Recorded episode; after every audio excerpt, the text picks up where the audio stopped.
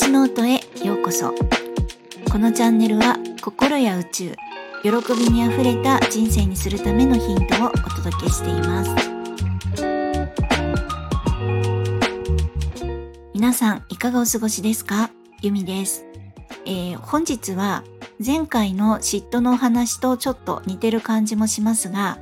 同じモヤモヤするっていう気持ちが発生する心の仕組みとして今回はシャドウについてお届けします。ぜひ最後まで聞いてみてください。で、本当はですね、怪しい宇宙の法則の話でてんこ盛りにしたいこのチャンネルなんですけれども、やっぱり欲しい未来のことを考えてても、こうリアルの現実ですね、日常で起こってくる人間関係とか、パートナーシップとか、その時に発生するこうモヤモヤする気持ちとか、まあ、怒りとかですね悲しみとかここの部分もほっとけないって思うんですね。でモヤモヤしながら欲しい未来考えるとか、まあ、ほぼほぼできないと思うんですよ本当難しくって。でパートナーと喧嘩した後になんかイラッとしながら「宇宙さん」とか言えないんですよね本当もうイライラするわってしか思えないです。ではそんな時はまあ、なんでこんなに自分の心がモヤモヤするの？怒ってるの？っていうところに、まあ、気づかないといけないと思うんですね。じゃあどうしたらいいの？っていうのをある程度分かってた方が、まあ、こうクールダウンしやすいと思います。でモヤモヤしたり怒ったりなんか物投げたくなったりっていうのは自分の心がもう嫌だって反応してるっていうのがすっごい分かりやすいのでいいんですけれども逆になんかもうチーンってなる人いると思うんですね。何もなかったかみたいに何て言うんですかね、まあ、逃避ですね。でアイス食べて寝ようかなとかインスタでヤギの動画見ようとかですね。これはもう私最近あのヤギの動画をインスタで見るのがハマってて、まあ、全力なの「めー」っていう鳴き声にとっても癒されてるんですけどまあそういう逃避的なやり過ごし方をする人もいると思います。えなのでちゃんと自分の心がどうして反応してしまったのかというのは心の仕組みを知っておくとそれに対するこう対処ができるようになってあこういう仕組みの反応なんだなとかこれはエゴだなとかしっかりと自分の感情を認識して対処したり手放ししたりってすることができるようになるんですね。なので宇宙とつながるのと合わせて心理学もすごい大事だって思ってます。ということでちょっとこう話がですね心理学の方にそれてしまったんですが本日はシャドウについてです。でシャドウっていう言葉を初めて聞かれる方もいらっしゃると思うんですね。で、えー、前回の配信では嫉妬についてお届けしました。で同じモヤモヤとかイラってする気持ちとかが発生するんですけれどもこのシャドウっていうのはその嫌な感情を呼び起こすその人のことを言うんですね、えー、まあ、動物のケースもあるかもしれません。あんまり例としては、まあ、出てこないんですけれども自分とは正反対の要素を持っている人もしくは動物になります。でこうなんかこう生活してる中でもうなんか知らんけどこの人だけは嫌いっていう人あの今までのこう人生の中でも出てきたりしてないでしょうか？まあ今まさにいるいるそういう人って思い当たる方もいらっしゃるかもしれないですなんかあの人嫌いだわってもうムキムキってなんかイライラしても他の人ですね第三者は「えなんで？いい人じゃん」とか「面白い人だよ」とか「まあ巻いてるだけなんじゃないの?」って他人は平気だって言ったりするんですね。でそういうの聞くとこっちが一方的に嫌っているだけのように感じるのでなんか自分がめちゃめちゃ嫌な人になったような気持ちになったりするんですね。で本当にシャドウってもういろんな嫌な気持ちを思い起こしてくるんです本当に。じゃあシャドウって何？って、まあ、シャドウを表す人ですね。シャドウって何？って話なんですけどこのシャドウって言葉通り自分の影の部分を持ってる人のことを言うんですね。あのそれを持っておくと自分が生き延びれなかったことをする人とか自分が過去に禁止してきた行動をする人、まあ、言動をする人とか自分が封印してきた要素を持つ人こういった人のことです。で、えーと、女性分かりやすいんですけれどもなんか女性の場合はですね、男性の前で可愛く振る舞って、なんかやだとかえーとか言ってる感じですね。まあ今で言うとあざといっていう言葉がよく使われると思うんですけれども、先ほどあざといってネットで調べてみたら、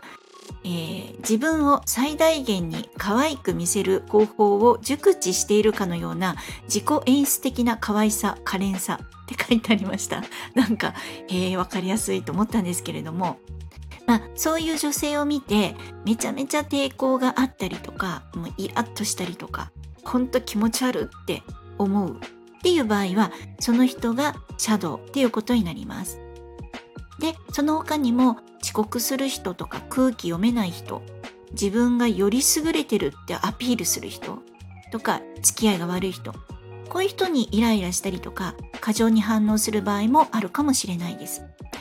まあこんな感じでですね自分がそうであってはいけないって過去に切り離した部分なんですね。まあ例えばどんな経験とか思いがあっただろうかっていうのを考えてみるとまあ家族とか友達とかに可愛い服を着たりしたところを否定されたとかバカにされたとか許されなかったとかですねあとは絶対に人に迷惑をかけることは許さない罰を与えるべきと思っていたりとか周りの人の状況を見て自己主張は抑えるべきまあ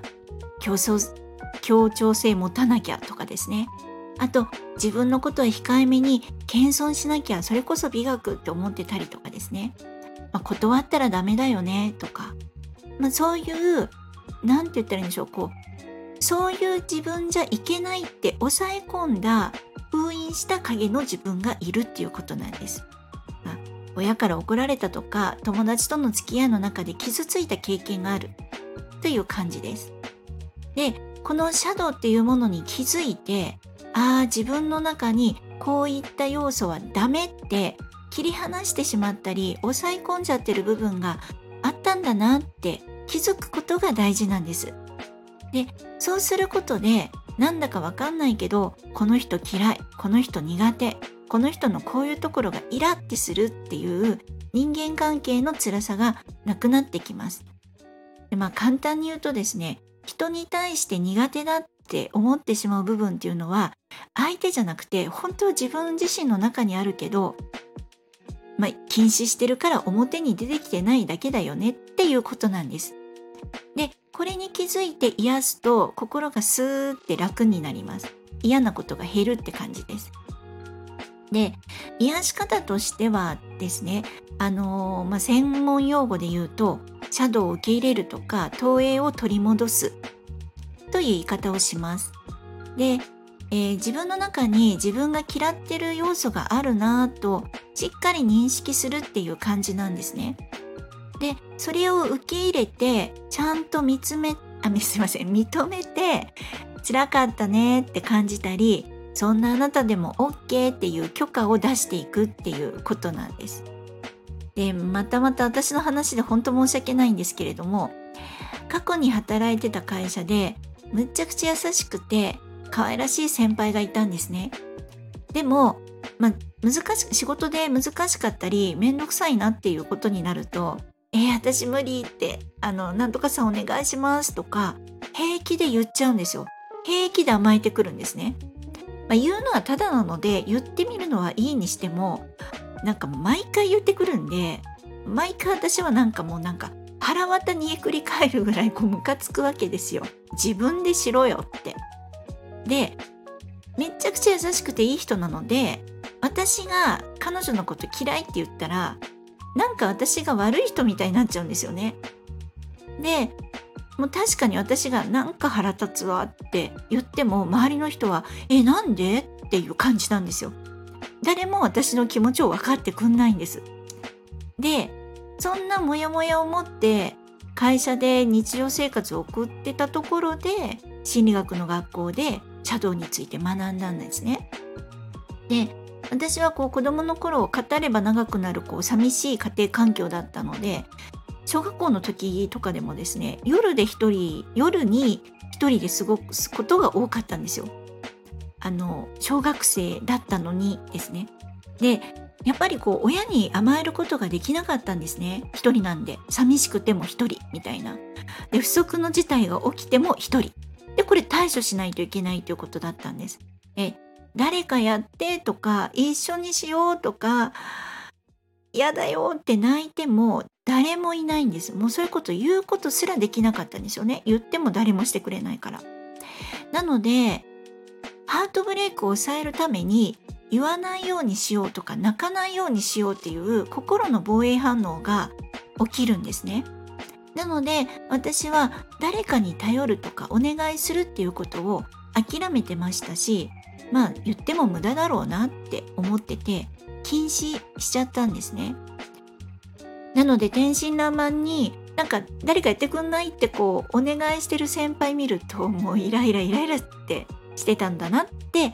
その時初めて分かったんです。ああそういうことだったんだって分かってからいろんなことをそういうシャドウかなっていう目線で見てみることができるようになりました。でそうするとですね人間関係での苦痛が少なくなってきます。すごい楽に生きられるようになるんです。なんか嫌いな人がいなくなるっていうか全部自分かって最終的にはもうその全部自分っていう宇宙の話に戻ります。という本日はですね前回と同じモヤモヤでもシャドウについてのお話でした。まあ自分にちゃんと,、えーと、取り戻すで認めると癒されるよというお話です。本日はあの連休の方が多いのではないかと思います。ぜひぜひ素敵なお時間をお過ごしください。えー、本日も最後まで聞いてくださりありがとうございました。ではまた。